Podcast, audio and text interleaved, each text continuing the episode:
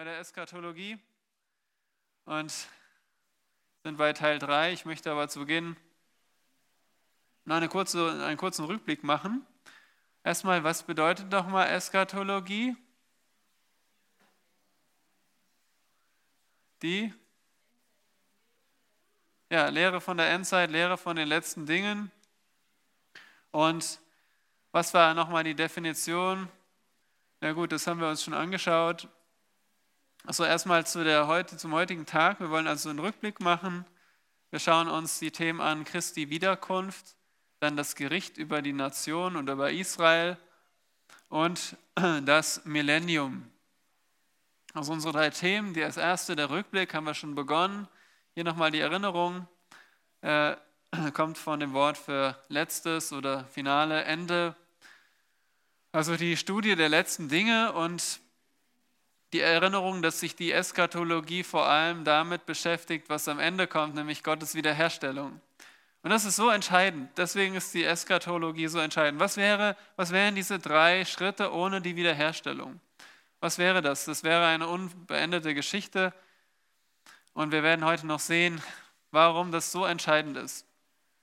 Ich kann es gar nicht genug betonen, wie wichtig das ist, diese Lehre und gerade heute auch die Wiederherstellung dieser Erde zu verstehen. Wir werden sehen, es hat Auswirkungen auf unsere, ja, unseren geistlichen Stand, ob wir errettet sind oder nicht errettet sind. Es wird uns motivieren, umzukehren, wenn das noch nicht geschehen ist. Außerdem wird es uns äh, helfen, als Christ zu leben. Wir werden neue Hoffnung fassen, wir werden wissen, worauf wir zurennen. Und drittens wird es uns helfen, zu evangelisieren. Diese Lehre, ich werde euch zeigen, wie ihr diese Lehre benutzen könnt, um anderen das Evangelium zu bringen. Was wir vielleicht äh, vernachlässigen, in der Evangelisation von dem Ende zu sprechen. Wir sprechen vielleicht von dem Gericht und sagen, es gibt eine Hölle, kehr um und glaube an Jesus, aber wir vergessen davon zu sprechen, was Gott mit dieser Welt vorhat. Und das ist ein Element in der Evangelisation, ist mir klar geworden. Und da möchte ich euch darauf hinweisen. Nochmal hier kurz die Erinnerung daran, dass wir zwei Modelle kennengelernt haben. Einmal kann man so in die Zukunft schauen und denken, Gott äh, macht alles zwar gut, aber es wird vor allem geistlich sein. Es wird, der Himmel wird geistlich sein. Wir werden vielleicht gar keinen Körper haben, sondern irgendwo in Wolken sein körperlos, äh, zeitlos. Das war so diese Sichtweise. Auf der anderen äh, Seite sehen wir eine andere Sichtweise, die wir als biblisch identifiziert haben, dass Gott eine neue Welt schafft und wir mit neuen Leibern, mit neuen Körpern im Himmel leben werden. Und dass der Himmel eigentlich nicht irgendwo in Wolken ist, sondern auf der neuen Erde. Das ist das, was wir grundsätzlich mal so als Richtung festgelegt haben und auch jetzt noch weiter vertiefen. Letztes Mal haben wir gesehen, und darauf weise ich mit dieser Folie hin, wir haben, Sam hat uns gelehrt über die kommenden Ereignisse, einmal der Auferstehung der Toten, Gläubigen der Gemeinde und dann die Entrückung zu Christus. Christus kommt unsichtbar wieder und wir werden entrückt vor der Zeit der sieben Jahre Trübsal die hier dargestellt ist. Und in dieser Trübsalzeit äh, wird es ja, schreckliche, eine schreckliche Zeit geben. Äh, vor allem zwei Absichten verfolgt Gott mit dieser Zeit des Gerichts. Er will die ungläubige Welt richten für ihren Ungehorsam und er will Israel erretten. Und Israel wird errettet, indem es zuerst den Zorn Gottes spürt und den Zorn Gottes auch über ihren Ungehorsam, dass sie einen Bund schließen mit dem Antichristen. Ähm, Antichrist bedeutet ja ein äh, gegen Christus, aber er ist erstmal sehr ähnlich wie Christus, weil er vereint die Welt und er will eine Religion, er will Frieden haben, aber am Ende wendet er sich gegen Christus, äh, gegen Israel und lässt sich selbst im Tempel anbeten nennen wir das Gräuel der Verwüstung, den Gräuel der Verwüstung. Und dann beginnt die zweite Hälfte der, da kommen wir gleich zu, wenn ihr eure, eure Zettel habt, die zweite Hälfte der Trübsal, wo wir äh, vor allem die Gerichte ansiedeln, die dann dazu führen, dass Israel äh, sich von dem Antichristen abwendet und zu ihrem Messias rufen und errettet werden, weil sie an den Messias glauben. Wie es auch in Joel heißt und in Apostelgeschichte 2, jeder, der den Namen des Herrn anruft, und damit ist der Herr Jesus Christus gemeint, der Gott selbst ist, jeder, der den Namen des Herrn anruft, wird errettet werden. Und Israel wird den Herrn anrufen. Nun, wir wollen auch Fragen beantworten, eure Fragen zu diesen Themen. Eine Frage hat mich erreicht und zwar folgendes, vielleicht kennt ihr das Left Behind äh, Bücherreihe. Ich habe die früher als 15-, 16-Jähriger oder so auch gelesen. Ich denke, ich habe sogar acht Teile, ich weiß nicht, ob es noch mehrere gibt. Irgendwann dann habe ich aufgehört. Äh, acht Teile gelesen. Das wird so beschrieben, wie jemand stellt sich die, die Zeit der Trübsal vor. Die Gläubigen sind entrückt. Also es hat jemand geschrieben, der an die Entrückung vor der Trübsal glaubt und beschreibt dann in Romanfassung, was alles passiert. Und äh, dann gibt es da den Antichristen und dann gibt es da, ich denke, einen, einen Ehemann, dessen Frau entrückt wurde und er wird dann gläubig und Drama. Nun, die Frage ist, ähm, den Film habe ich nicht gesehen, aber da gibt es wohl drei Teile, wo auch Kinder von gläubigen und ungläubigen Menschen entrückt werden. Und die Frage ist, wie wird das sein? Ja, werden jetzt wirklich alle Kinder entrückt werden? Nun, ich habe mir dazu Gedanken gemacht und äh, ich kann nur auf die Stellen verweisen, die ihr selbst auch kennt. Zum, Beispiel, zum einen lesen wir in 1. Korinther 15 von der Entrückung und ähm, da werden, ja, wird von den äh, Toten in Christus äh, gesprochen. Ähm, genau. Die in Christus Entschlafenen werden sie genannt, also die, die in Christus äh, gestorben sind an Christus gläubig sind und gestorben sind. Und dann lesen wir in 1. Thessalonicher von den Toten in Christus, die entrückt werden. Und damit sind natürlich Menschen aus der Gemeinde genannt, ja, aus, die Menschen der Gemeinde. Christus kommt, um seine Gemeinde zu entrücken. Gemeinde sind die Menschen, die seit Pfingsten bis zur Entrückung leben oder gelebt haben. Wie, wie wird man denn Teil der Gemeinde? Welches Merkmal haben alle, die zur Gemeinde gehören? Wie bitte? Okay, mit wem? Ja, was meinst du mit, mit Wasser getauft? Okay, also das heißt, wenn ich jetzt ein Baby taufe mit Wasser, dann ist es auch schon Teil der Gemeinde. Ja? Ja. Genau, und worauf ich hinaus will, in 1. Korinther 12, Vers 13 heißt es, dass wir in Christ, also in die Gemeinde getauft werden durch den Geist. Wir nennen es auch die Geistestaufe. Denn in einem Geist sind wir alle zu einem Leib getauft worden. Also in dem Geist, dem Geist Gottes, werden wir zur Gemeinde hinzugefügt. Wir nennen es auch die Wiedergeburt. Das heißt, nur durch die Wiedergeburt wirst du Teil der Gemeinde Gottes. Okay, was passiert, wenn man wiedergeboren ist? 1. Johannes 5, Vers 1 zeigt uns, dass äh, die Wiedergeburt dem Glauben und der Buße vorangeht. Und so komme ich zu folgender Schlussfolgerung. Christus entrückt die Gemeinde, die Geistestaufe fügt zur Gemeinde hinzu. Wiedergeburt führt zu Glauben.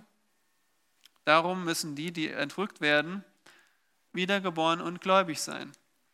Also wenn Kinder nicht wiedergeboren sind und auch nicht glauben, dann gehören sie nicht zur Gemeinde und werden auch nicht entrückt, laut dem, was uns die Schrift jetzt offenbart. Aber es ist natürlich möglich, dass Gott uns nicht alles in vollem Detail offenbart hat. Ich kann euch deswegen keinen Vers sagen, wo jetzt das absolut festgeschrieben ist.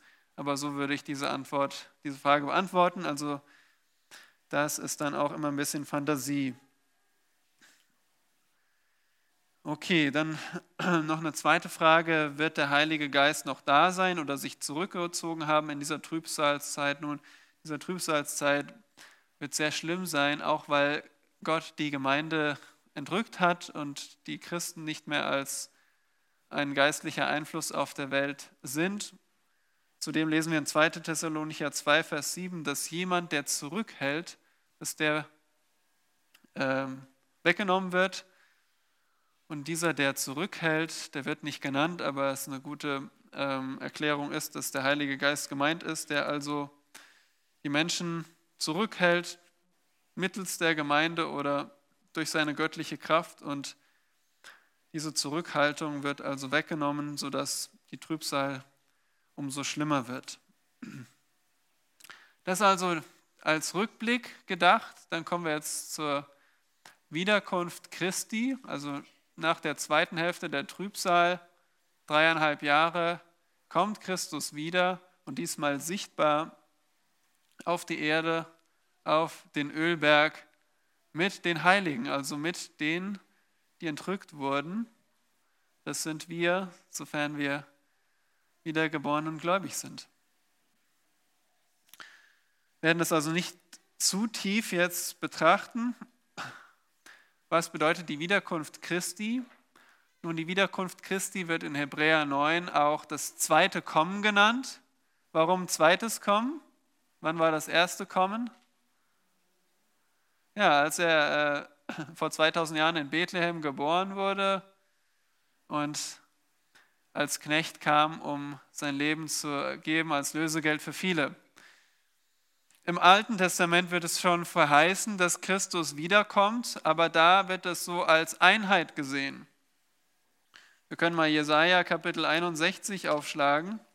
Das ist eine Beispielstelle dafür, dass im Alten Testament auch der Messias verheißen war, aber es wurde nicht so deutlich gesehen, dass er zweimal auf die Erde kommt. Es wurde eher als ein, ein Ereignis gesehen, so wie wenn man in der Ferne auf Bergspitzen schaut und das Tal dazwischen nicht sieht. Das ist so die gängige Illustration dafür. Jesaja 61, Vers 1 bis 2, beziehungsweise bis 3 gleich mit. Da heißt es, der Geist des Herrn Jahwe ist auf mir, denn Jahwe hat mich gesalbt. Er hat mich gesandt, den Elenden frohe Botschaft zu bringen, zu verbinden, die gebrochenen Herzens sind, Freilassung auszurufen den Gefangenen und Öffnung des Kerkers den Gebundenen auszurufen, das Gnadenjahr Jahwes und den Tag der Rache für unseren Gott, zu trösten alle Trauernden, den Trauernden Zions Frieden, ihnen Kopfschmuck statt Asche zu geben, Freudenöl statt Trauer, ein Ruhmesgewand statt eines verzagten Geistes, damit sie Terebinden der Gerechtigkeit genannt werden, eine Pflanzung Jahwes, dass er durch sie, sie durch sie verherrlicht. Ja, wer könnte das sein?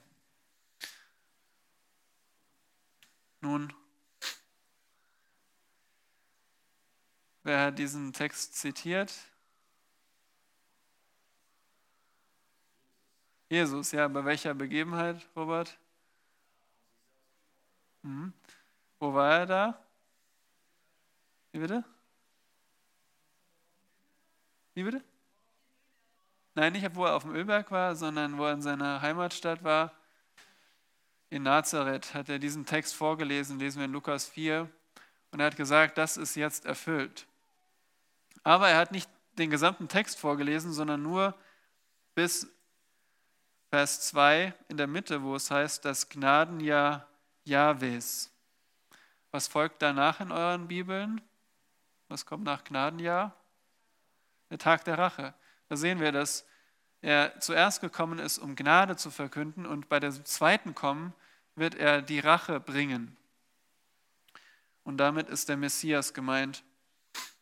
Hier sehen wir übrigens auch die drei Einheit im Alten Testament, der Geist, Jahwe, Gott, der Vater und der Sohn, der Messias. Also hier ein Beispiel, es gibt noch andere Stellen.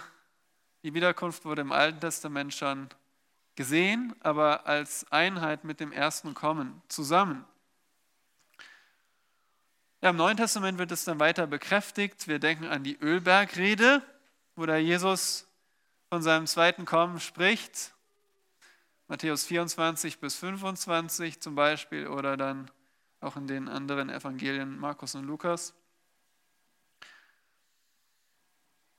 Und da, es wird auch in der Apostelgeschichte verheißen, die Engel sagen, so wie ihr ihn habt auffallen sehen, so wird er wiederkommen.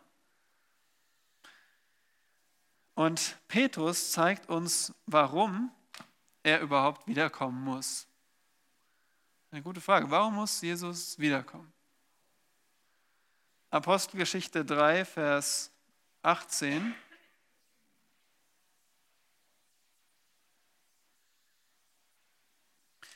Dieses Wunder, dass die Jünger erst ja, vollkommen, vollkommen enttäuscht oder desillusioniert waren. Jesus ist gestorben. Und ein paar Tage später äh, predigt Petrus zu einer riesen Menschenmenge und verkündigt ihnen, dass Jesus wiederkommt. Vers 18 bis 21. Wer liest uns mal bitte laut vor?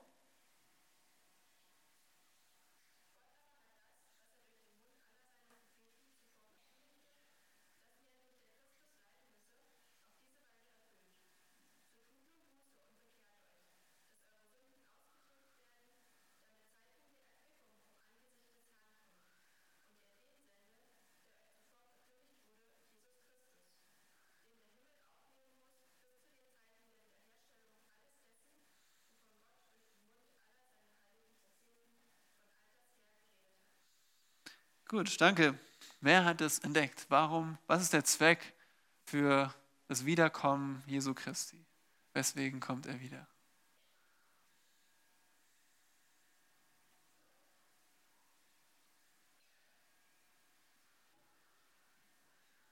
Wenn nicht, schaut nochmal in eure Bibeln, diesen Text.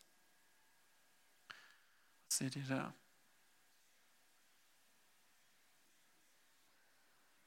Okay, dürft ihr jetzt antworten? Wer hat das entdeckt? Ja. Genau. Steffi, stellt euch hier alle in den Schatten. Nein. Das ist das Schlüsselwort. Seht ihr das in Vers 21? Wiederherstellung. Ja, Christus kommt zum Gericht, aber das ist nur zum Zweck der Wiederherstellung. Er kommt nicht, weil er Freude daran hat, die Menschen zu vernichten, sondern das, das Gericht ist notwendig, damit die Wiederherstellung kommt.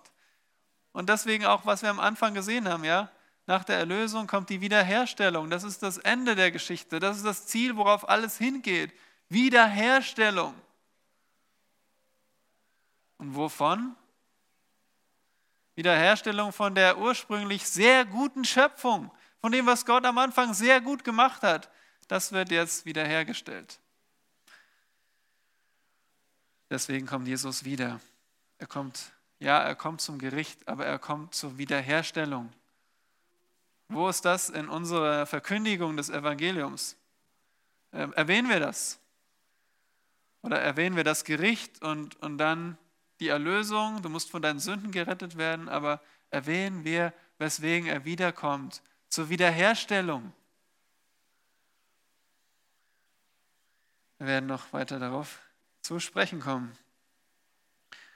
Also er kommt wieder, um das böse Zeitalter zur, zu seinem gerechten Reich zu verwandeln oder dahin zu bringen. An dieser Stelle äh, möchte ich kurz den Begriff erwähnen, Tag des Herrn, in Großbuchstaben, darum Tag Jahwes auch, hörten wir richtigerweise sagen. Und ähm, die Wiederkunft Christi bringt auch den Tag des Herrn, den Tag Jahwes. Da gibt es unterschiedliche Ansichten, was jetzt der Tag des Herrn alles umfasst. Der Tag des Herrn ist im Alten Testament schon verheißen in Propheten wie Obadja, Joel, Amos oder auch Zephania, Hesekiel, Zachariah, Malachi. Und es ist einfach der Tag, also jetzt ist der Tag des Menschen und dann kommt der Tag Gottes, der Tag Jahwes, wo er die Dinge übernimmt und richtet. Manche sagen, der Tag Jahwes umfasst auch die Wiederherstellung. Ich sehe es erstmal ähm, beschränkt auf das Gericht, vor allem auf zwei, vor allem zwei Zeitpunkte gemäß 2. Thessalonicher 2, Vers 2. Hier habt ihr euren Zeitstrahl, hier ist die Trübsal und wenn er wiederkommt, ist zum einen laut 2. Thessalonicher 2, Vers 2 ähm, der Tag Jahwes, wenn er ja, die Herrschaft des Antichristen beendet und laut 2. Petrus 3 und Vers 10 bis 13 auch, wenn alle Dinge aufgelöst werden, wenn der neue Himmel und die neue Erde geschaffen wird, geschaffen wird also das nur als Begrifflichkeit, könnt ihr noch weiter studieren, was das im Einzelnen bedeutet. Aber habt ihr sicher schon mal in der Bibel gelesen von dem Tag des Herrn. Das ist also auch verbunden mit seiner Wiederkunft. Dann kommen wir jetzt zur, ähm, nächsten, zum nächsten Ereignis, nämlich hier zur Zeit der Wiederkunft äh, der herrliche Thron und das Gericht über Schafe und Böcke. Wer ist damit gemeint? Damit sind keine Tiere gemeint. Das ist, äh, weiß nicht mehr, warum ich das gemacht habe. Okay, okay. Gericht über Israel. Gericht über Israel und über die Nation. Ach so, ja klar. Gericht über Israel. Ähm, das habe ich. Das Gericht über Israel ist jetzt nicht das Gericht über Schafe und Böcke, sondern das geschieht natürlich zur Zeit der Trübsal. Am Ende wird ganz Israel errettet, aber auch die ungläubigen Israeliten werden gerichtet. Das verheißt uns äh, Hesekiel Kapitel 20. In Hesekiel 20 heißt es, dass Gott seinen Zorn ausgießt und alle Rebellen in Israel auslöscht. Und davon spricht im Neuen Testament das Gleichnis, was hier bildlich dargestellt ist. Welches Gleichnis ist das?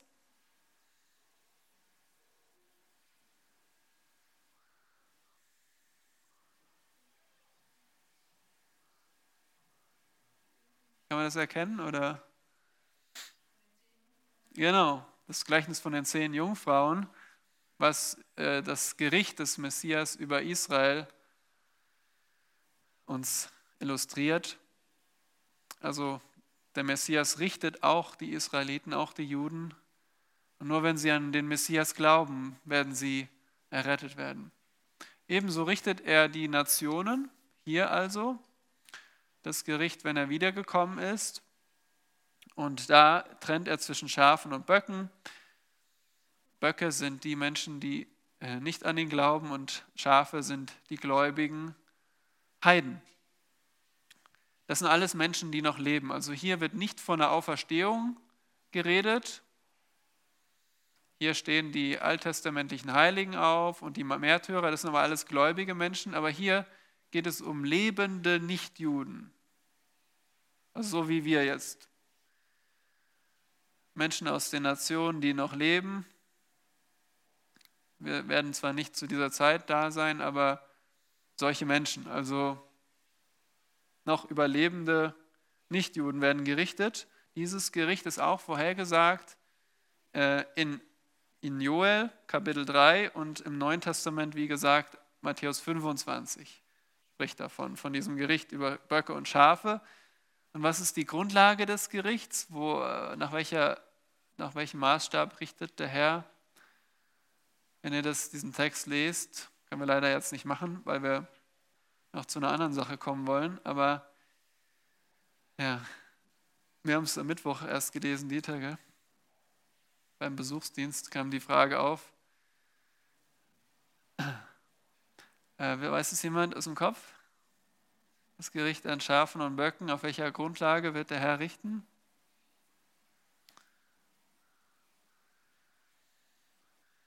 Da wird von Hunger und Durst äh, gesprochen, von Besuchen im Gefängnis. Und zwar geht es darum, wie diese Menschen andere Menschen behandelt haben.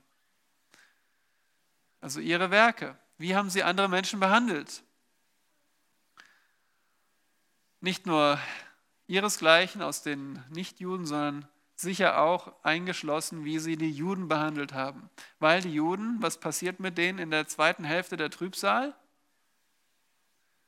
Wie geht es denen so?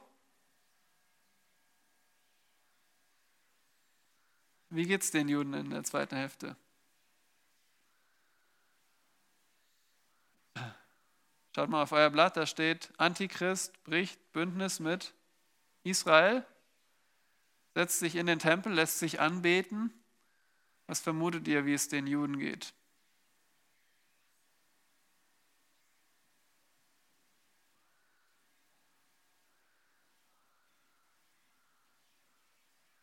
Okay, einer erbarme sich mal, sag mal. Nicht gut, ja. Was könnte passieren? Ja, sie werden verfolgt. Die Juden werden verfolgt und sie sind darauf angewiesen, auf Hilfe, vielleicht auf Menschen, die ihnen Unterschlupf bieten, so wie kennen wir schon, oder? In der Zeit der, Nazi, der Nationalsozialisten, als auch Juden verfolgt wurden und Menschen sich aufgenommen haben, so wie die Ten Bohms, nach denen die Corrie Ten Bohm Schule benannt ist, und Juden versteckt haben. Und so wird es ja, wird es auch Nichtjuden geben, die Juden bei sich verstecken, aufnehmen, besuchen im Gefängnis. Und Jesus sagt, so wie du diese Menschen behandelt hast, so hast du mich behandelt. Und sie werden nicht durch die Werke errettet, aber sie werden anhand ihrer Werke sieht man, dass sie gläubig sind. Und so werden also diese lebende Nichtjuden, die gläubig sind und gerichtet werden, so wie sie andere Menschen behandelt haben. Die werden also als Erben des Reiches äh, genannt. Sie gehen in das tausendjährige Reich, in das Millennium ein. Wichtig ist dabei, wir lesen nicht davon, dass es eine Verherrlichung gibt. Also sie haben keine verherrlichten Leiber. Es wird jetzt hier nicht ausdrücklich gesagt, aber das ist das Beste, was wir tun können. Wir vermuten oder wir schlussfolgern einfach aus dem, was wir lesen. Also das sind die Menschen, die, die das Reich auf der Erde bevölkern, die aber immer noch sterben können. Das meinen wir mit nicht verherrlichten Körpern, so wie wir jetzt. Körper, die sterben können. Also es sind gläubige Nichtjuden, die in das Reich eingehen. Das ist also das Gericht über die Nationen am Ende der oder nach der Trübsalzeit, wenn Jesus Christus wiedergekommen ist. An dieser Stelle wieder eine Frage, die von euch kam, an uns herangetragen wurde.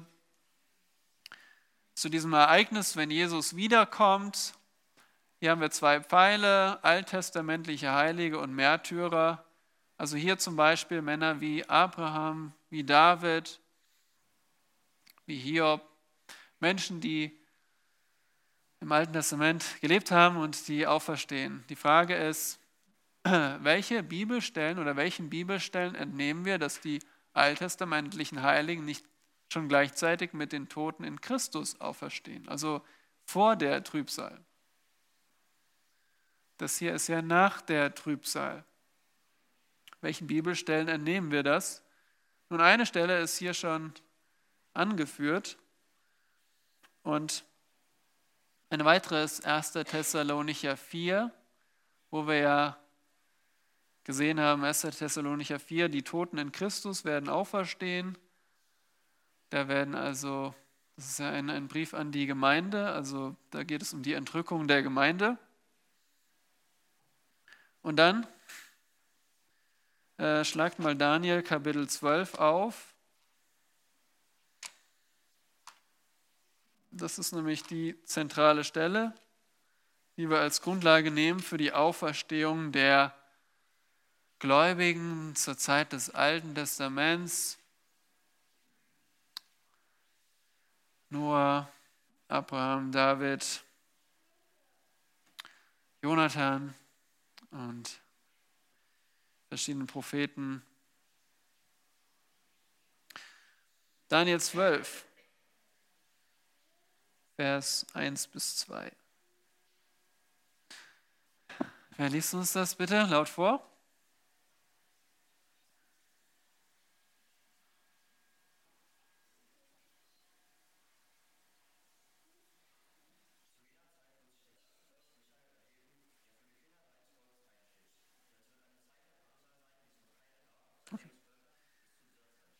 Okay. Was hast du, was habt ihr gehört? Was für eine Zeit? Passiert hier? Drangsal, okay, halten wir mal fest, ja? Du darfst weiterlesen?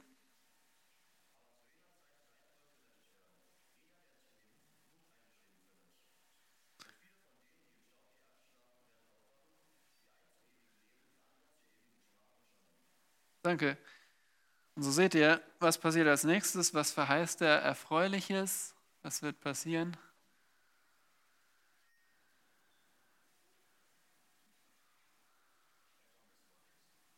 Mhm.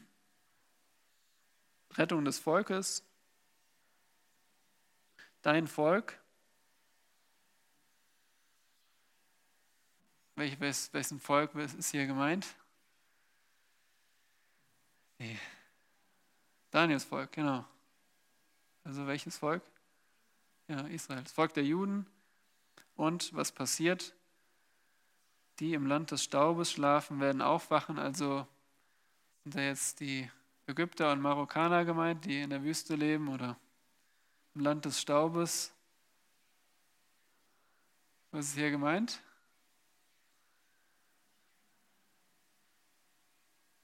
Von welchem Ereignis spricht das?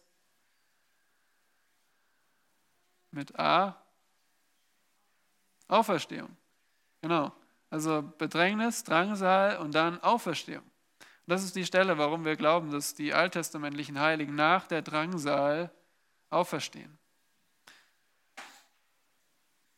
Also, wir lesen von der Entrückung der Gemeinde in 1. Thessalonicher 4, aber die Gemeinde gibt es erst seit Pfingsten. Das heißt, äh, Abraham und David, Noah, die gehören nicht zur Gemeinde, aber sie sind angesprochen in der Auferstehung nach der Bedrängnis. Das wäre also unsere Antwort auf diese Frage. Jetzt ja, haben wir noch Zeit gesichert für das nächste Kapitel, nämlich das tausendjährige Reich. Das ist äh, nochmal die Erinnerung. Du musst diese Lehre verstehen. Ja, sie ist so wichtig, sie ist so entscheidend. Sie ist wichtig für deine Errettung, um zu verstehen, was Gott eigentlich, wovon er dich rettet, wofür er dich rettet und dann auch wichtig für dein Leben als Christ und für deine Evangelisation. Wahrscheinlich noch viel mehr Dinge.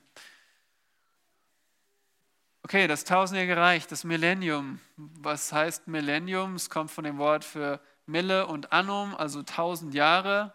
Um welche Bibelstelle geht es hier? Weiß es jemand? Wo lesen wir von den tausend Jahren?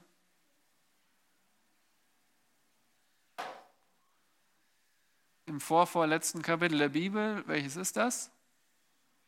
Offenbarung Kapitel 20. Genau, schlagt mal diese Stelle auf, bitte. Also es geht um die Offenbarung 20 Stelle.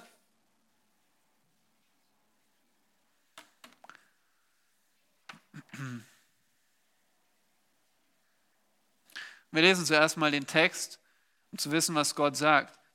Offenbarung 20, Vers 1. Johannes sagt, und ich sah einen Engel aus dem Himmel herabkommen, der den Schlüssel des Abgrundes und eine große Kette in seiner Hand hatte und er griff den Drachen, die alte Schlange, die der Teufel und der Satan ist. Und er band ihn tausend Jahre. Okay, wer von euch zählt mit, wie häufig wir tausend Jahre lesen? Okay? Kann jemand mitzählen? Wer von euch macht das? Tabea? Erik, okay. Zwei als Sicherheit und warf ihn in den Abgrund und schloss zu und versiegelte über ihm, damit er nicht mehr die Nation verführe, bis die tausend Jahre vollendet sind. Nach diesem muss er für kurze Zeit losgelassen werden. Und ich sah Throne und sie setzten sich darauf und das Gericht wurde ihnen übergeben und ich sah die Seelen derer, die um des Zeugnisses Jesu und um des Wortes Gottes willen enthauptet worden waren. Und die, welche das Tier und sein Bild nicht angebetet und das Mahlzeichen nicht an ihre Stirn und an ihre Hand angenommen hatten und sie wurden lebendig und herrschten mit dem Christus tausend Jahre. Die übrigen der Toten wurden nicht lebendig, bis die tausend Jahre vollendet waren. dies ist die erste Auferstehung. Glückselig und heilig, wer Teil hat an der ersten Auferstehung. Über diese hat der zweite Tod keine Macht, sondern sie werden Priester Gottes und des Christus sein und mit ihm herrschen die tausend Jahre. Also wie oft kam es vor? Wie? Fünfmal? Sehen wir nochmal nach. Eins, zwei, dann drei, vier, fünfmal. Und dann Vers 7, genau, ich habe nämlich sechs im Kopf gehabt, weil ich Vers 7 nicht gelesen habe. Und wenn die tausend Jahre vollendet sind, wird der Satan aus seinem Gefängnis losgelassen werden und wird hinausgehen, die Nationen zu verführen, die an den vier Ecken der Ende sind, Erde sind, den Gog und den Magog, und um sie zum Krieg zu versammeln, deren Zahl ist wie der Sand des Meeres.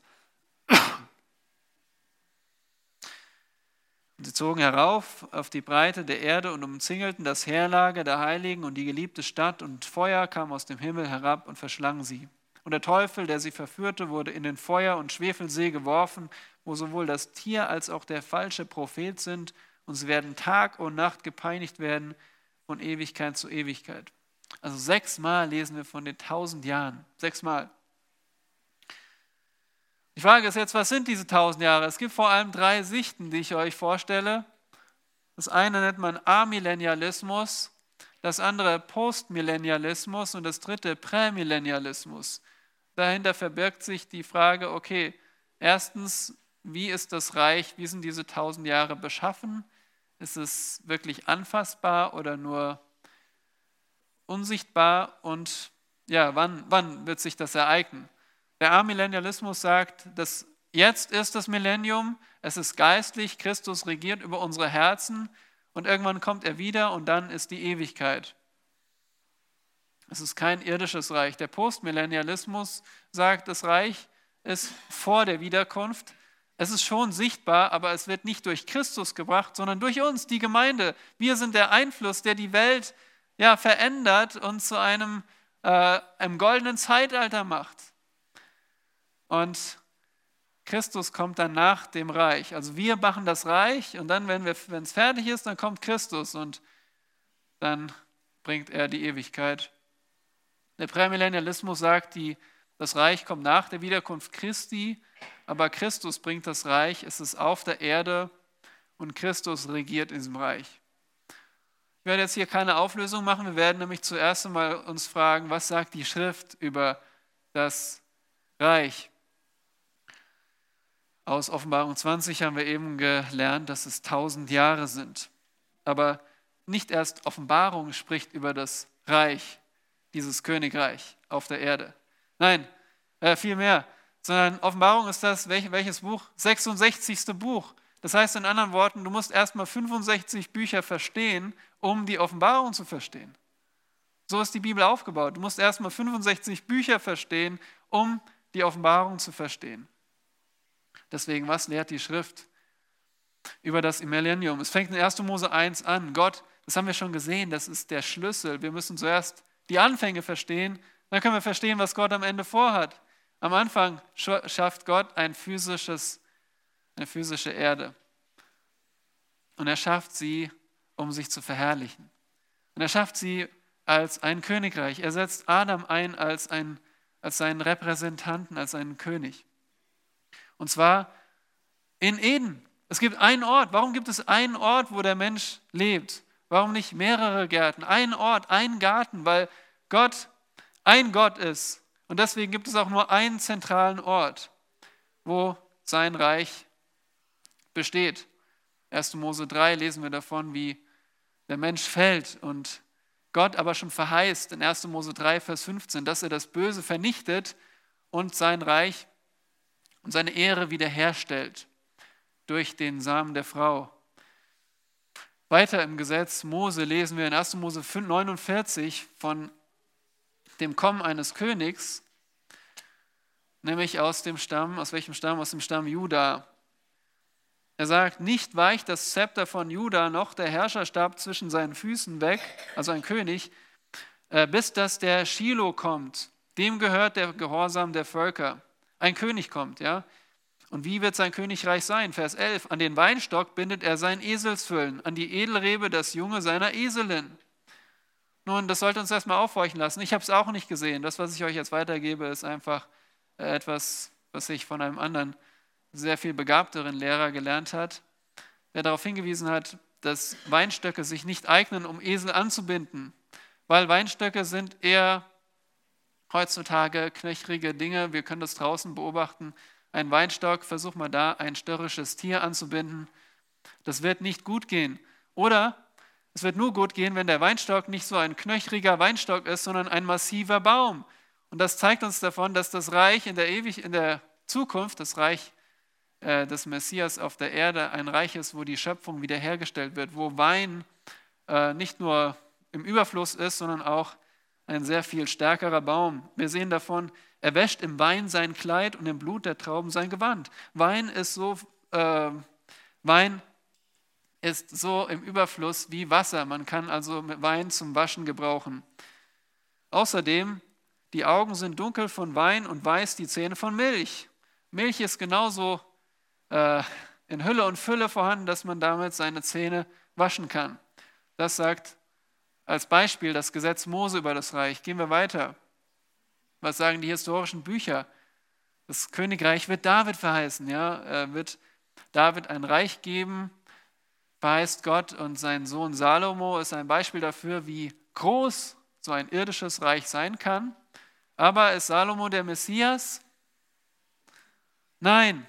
Und es gibt ungefähr tausend Gründe, die dagegen sprechen. Das ist jetzt der Witz, den ich eben von diesem Lehrer habe, der heißt Abner Chow.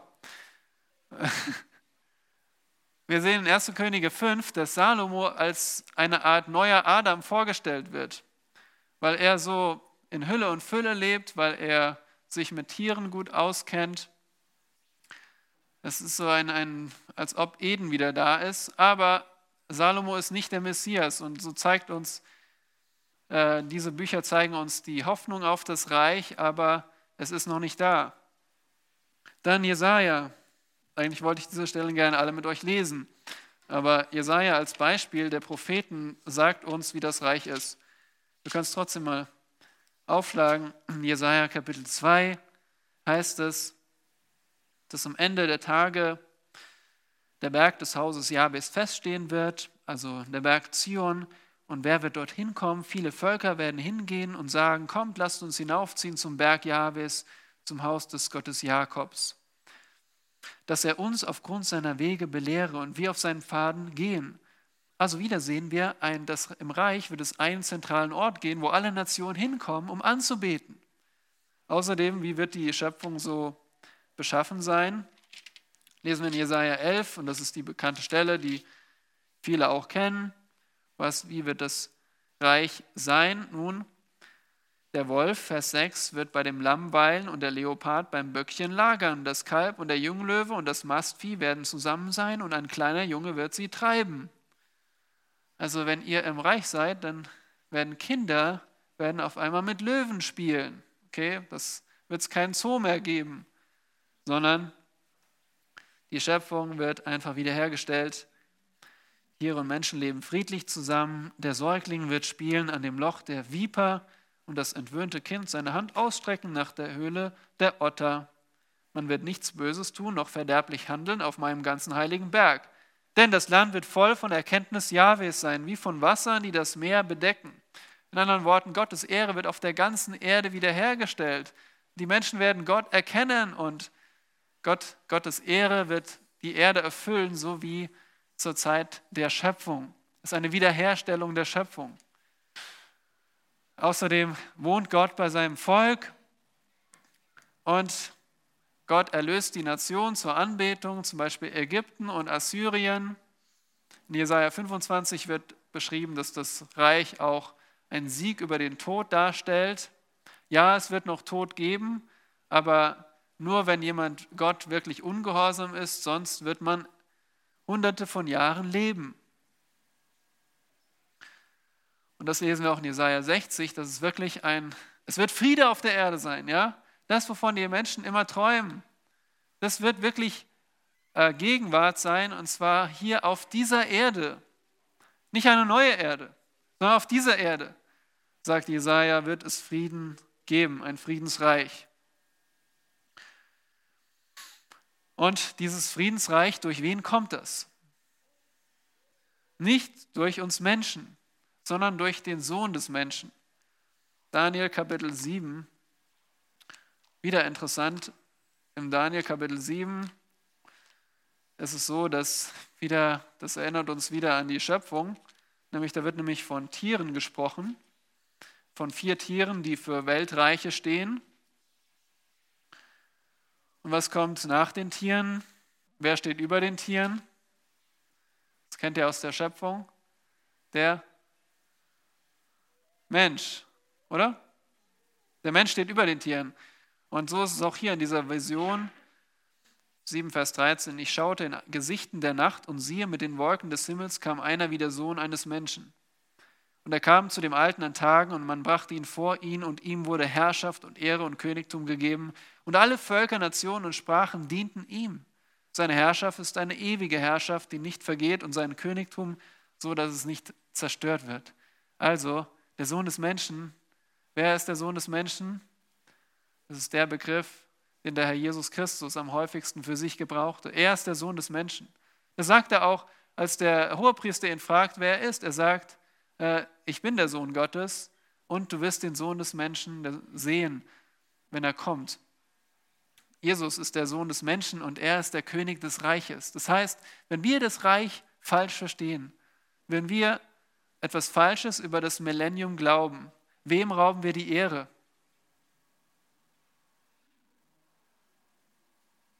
Ihr kennt die Antwort, oder? Dem, der über das Reich herrscht, nämlich Christus. Deswegen ist diese Lehre so wichtig.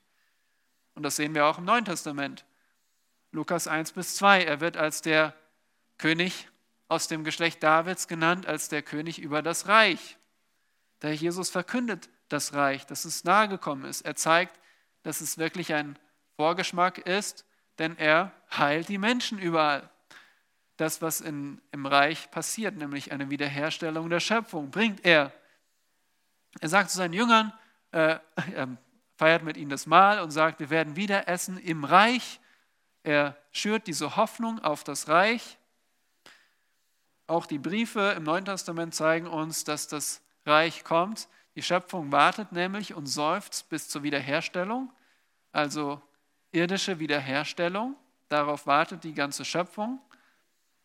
Paulus schreibt, dass wir ein Bürgerrecht haben im Himmel.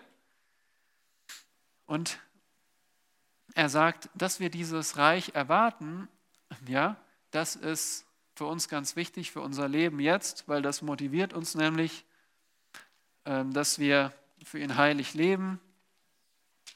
Und so sagt er hier in Philippa 3, dass wir den Herrn Jesus Christus als Retter erwarten aus den Himmeln also aus dem Himmel auf die Erde. Er wird unseren Leib der Niedrigkeit umgestalten zur Gleichgestalt mit seinem Leib, zur der Herrlichkeit nach der wirksamen Kraft, mit der er vermag, auch alle Dinge sich zu unterwerfen. Hier seht ihr, alle Dinge unterwerfen, in anderen Worten Reich. Okay, Gott, äh, Christus herrscht über sein Reich. Er unterwirft alle Dinge. Alle Dinge sind alle Dinge. Wenn Christus nicht auf der Erde herrscht, dann unterwirft er sich nicht alle Dinge weil diese Dinge sind hier auf der Erde, die ihm noch nicht unterworfen sind. Und jetzt erst kommen wir zur Offenbarung, ja? Und dort wird auch das Reich verkündigt und in Offenbarung 20 haben wir gesehen, wie sich alles erfüllt, nämlich dass der Satan, die Schlange, die Schlange aus dem Garten Eden endlich besiegt wird und die Heiligen aus der Trübsal auferstehen, die Erlösten regieren. Und wir haben es gesehen, sie werden als Priester Gottes dienen. Also, wenn wir das jetzt so gesehen haben, wovon spricht wohl die Schrift? Nun, die Schrift spricht von einem Reich, das auf der Erde ist, das noch in der Zukunft liegt. Und wer bringt das Reich? Der König bringt das Reich. Eigentlich sehr logisch. Deswegen Prämillennialismus, das, was wir auch hier als Gemeinde glauben, weil es ein anderer Begriff dafür ist, was die Bibel lehrt. Da gibt es noch zwei verschiedene Arten. Wir glauben an den futuristischen Prämillennialismus, aber das vielleicht für eine andere Gelegenheit. Jetzt aber die Frage, warum ist das so wichtig? Warum ist die Lehre so wichtig? Nun, erstens zeigt es uns, dass Gott mit seinem Auftrag ans Ziel kommt. Er hat Adam den Auftrag gegeben, über diese Erde zu herrschen, nach Gottes Art und Weise, und er hat versagt. Christus erfüllt diesen Auftrag. Außerdem, wie wir schon bei der Bibelstunde über die Bündnisse gelernt haben, der abrahamitische Bund ist noch nicht erfüllt. Noch nie hat Israel in, diesem, in dieser Ausdehnung im Land gelebt, in dem Land bis zum Euphrat. Das wird erst in dem irdischen Reich Jesu Christi auf der Erde, in dem Millennium, so sein. Also noch nicht erfüllt. Wenn sich das nicht erfüllt, dann ist Gott ein Lügner. Deswegen wichtig. Er erfüllt die Verheißung an David, dass David, Davids Königreich in Ewigkeit besteht. Und ein irdisches Königreich. Weil David hatte auch ein irdisches Königreich, oder? David er regierte nicht in den Wolken irgendwo im Himmel, er regierte auf der Erde. Und so wird auch sein verheißener Nachfolger auf der Erde regieren. Außerdem wurde Israel das Reich verheißen mit Jerusalem als Hauptstadt. Und den Heiligen, die in der Trübsal getötet wurden, wurde auch, sie wurden auch vertröstet auf das Reich wenn sie wieder auf der Erde mit Christus herrschen können. Das wird uns in Offenbarung 6 verheißen und in Kapitel 20 erfüllt. Aber am wichtigsten ist der letzte Punkt, warum ist diese Lehre so wichtig? Weil der verworfene König, der Messias Jesus Christus, weil er erst dann die ihm zustehende Ehre bekommt auf der Erde. Was ist das für eine Ehre, wenn er jetzt geistlich in den Herzen regiert oder wenn die Gemeinde das Reich bringt? Wir bringen das goldene Zeitalter und der Jesus kann zuschauen. Was ist das für eine Ehre für den Messias, der hier auf der Erde verworfen wurde? Nein, er wird hier auf der Erde regieren. Und er bekommt die Ehre, weil nur er das Friedensreich bringen kann. Und das macht uns auch ein bisschen demütig oder vielleicht auch ein bisschen mehr, dass wir nämlich gar nicht so der super Einfluss sind in dieser Welt, dass wir diese Welt eben nicht umdrehen können, auch keine politische Partei. Keiner von uns kann diesen Wagen, der in den, immer weiter in den Dreck fährt, umkehren. Das kann nur der Herr Jesus. Das ist die Botschaft des Evangeliums, dass nur Christus allein die Lösung ist und uns und diese Welt wieder zum Besseren oder zum Guten bringen kann. Hier noch die Frage, warum sind es genau 1000 Jahre? Was denkt ihr? Warum sind es, hat jemand eine Idee, ist jetzt vielleicht nicht so drüber nachgedacht, aber nur keiner wird euch schief angucken, wenn ihr jetzt was Komisches sagt. Aber was denkt ihr, warum sind es tausend Jahre? Warum ist das so?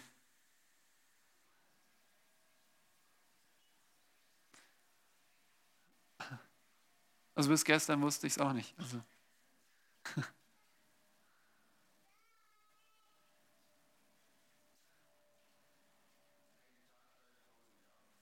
Ja, wird uns gesagt, äh, für Gott ist äh, ein Tag wie tausend Jahre und tausend Jahre wie ein Tag.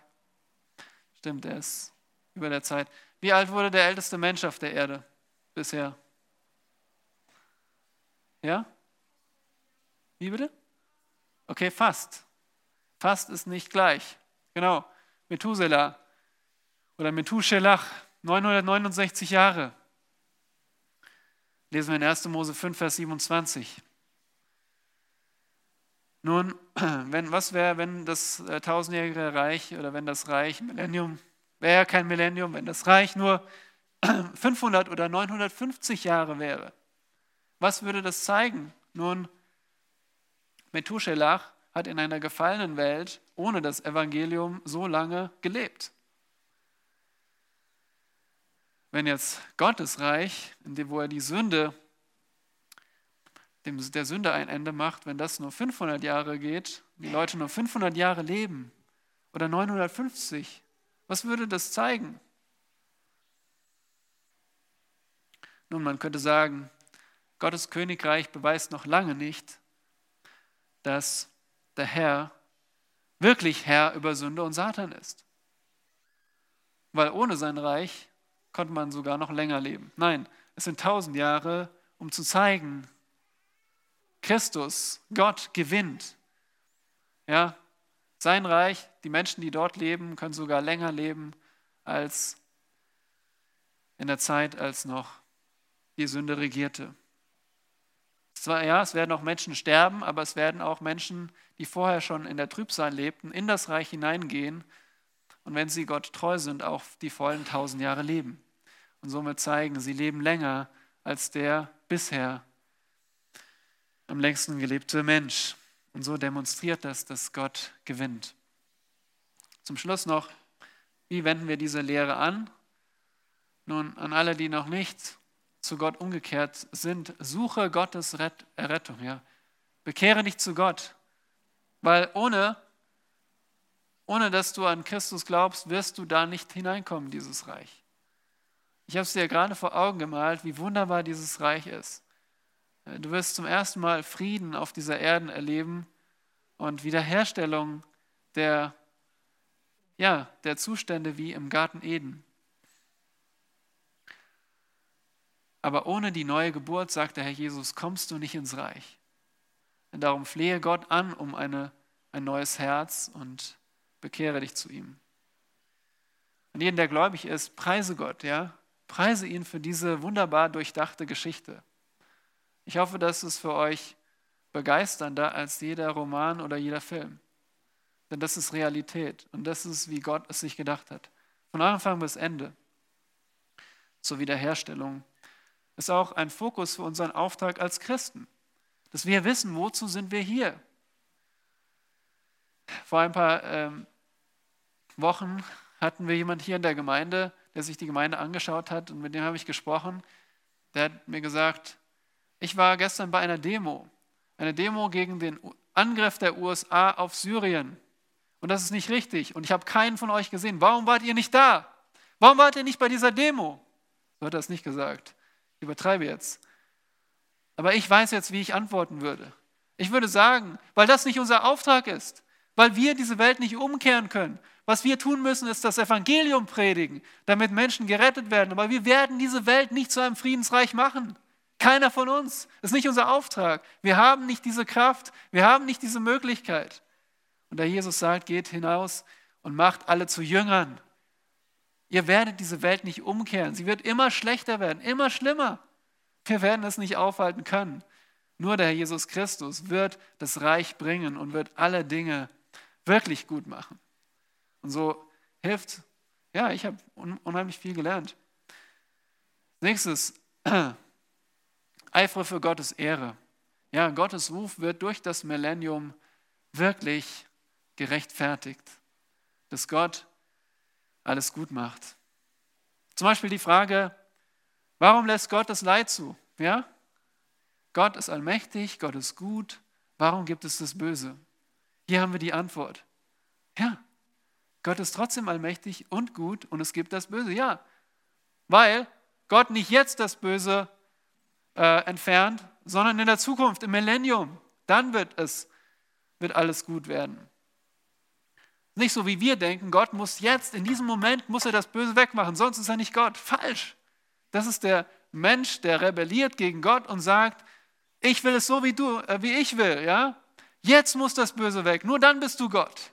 Gott sagt, ich bin Gott. Das Böse kommt weg, wann immer ich will, wann ich es für richtig halte.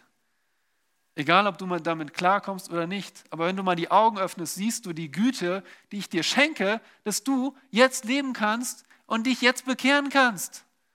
Dass ich jetzt noch nicht das Ende gebracht habe.